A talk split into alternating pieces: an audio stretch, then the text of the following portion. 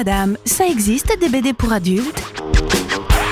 Oui, il lit de la BD, mais j'aimerais bien qu'il lise des vrais livres.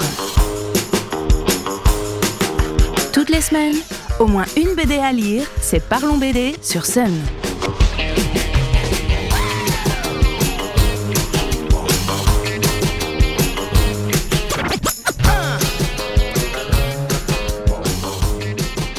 Salut les BD-philes Je sais pas si on peut compter aujourd'hui le nombre d'auteurs et d'autrices qui produisent de la BD. Ce que je sais, c'est qu'ils sont très nombreux et que la plupart des gens ne retiennent pas leur nom. Cependant, certains et certaines arrivent à sortir du lot et, à l'instar des auteurs littéraires, les lecteurs et lectrices, avant de demander un titre, demandent un nom. En BD, Ralph Meyer fait partie de ce petit groupe, tout comme Bruno, dont je parlerai la semaine prochaine.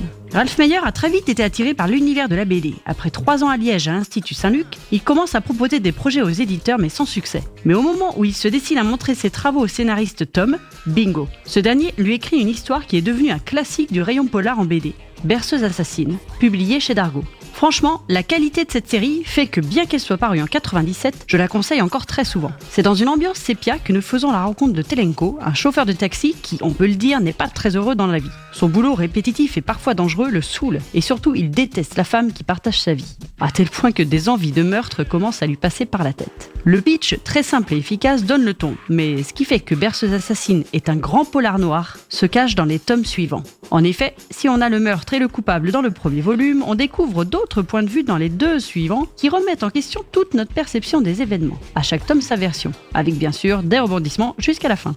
Cette série a beau être la toute première de Ralph Meyer, la qualité de son dessin est impressionnante. Son style semi-réaliste est déjà hyper classe et s'adapte parfaitement au scénario noir de Tom.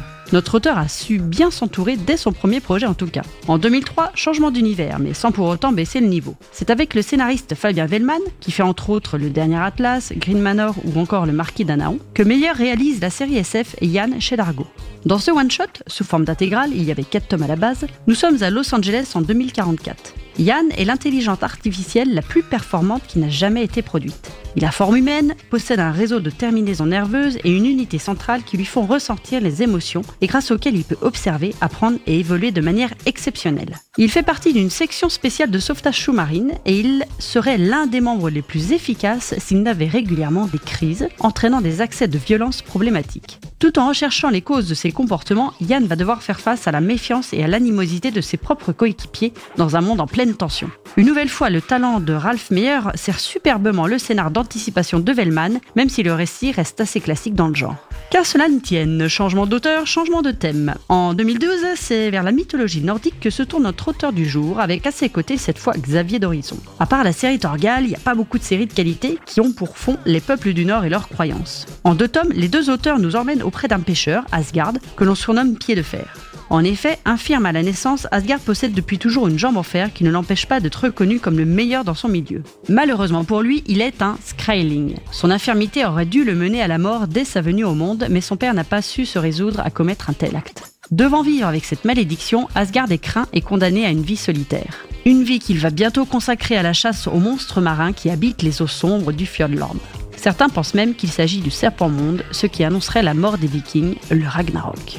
Dorisson et Meyer mélangent aventure et mythologie de très belle manière. Ce genre va aussi très bien au dessinateur qui en fait un récit réaliste, épique et sans temps mort. Un petit bijou. Il faut croire que ces deux auteurs se sont bien entendus car c'est désormais avec Dorisson que Ralph Meyer travaille depuis quelques années et qu'ils ont tous les deux dépoussiéré un rayon vieillissant, le western. C'est en 2015 que le premier tome de la série Undertaker est sorti chez Dargo, et c'est aussi en 2015 que le public a commencé à retenir le nom de Meyer. En même temps, vu le succès de la BD, rien de plus normal. À travers des diptyques, nous découvrons Jonas Crow, un croque-mort qui parcourt les terres de l'Ouest pour offrir ses services. Très vite, on se rend compte que le bonhomme sait mieux se servir d'un fusil que d'une pelle et qu'il a un passif mystérieux qui ne tient pas à ébruiter.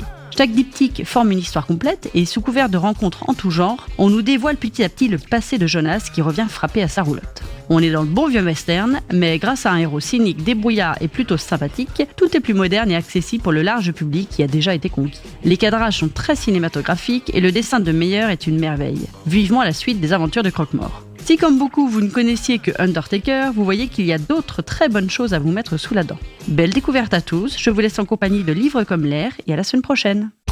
Parlons BD tous les lundis à 17h15 dans le bouche à oreille.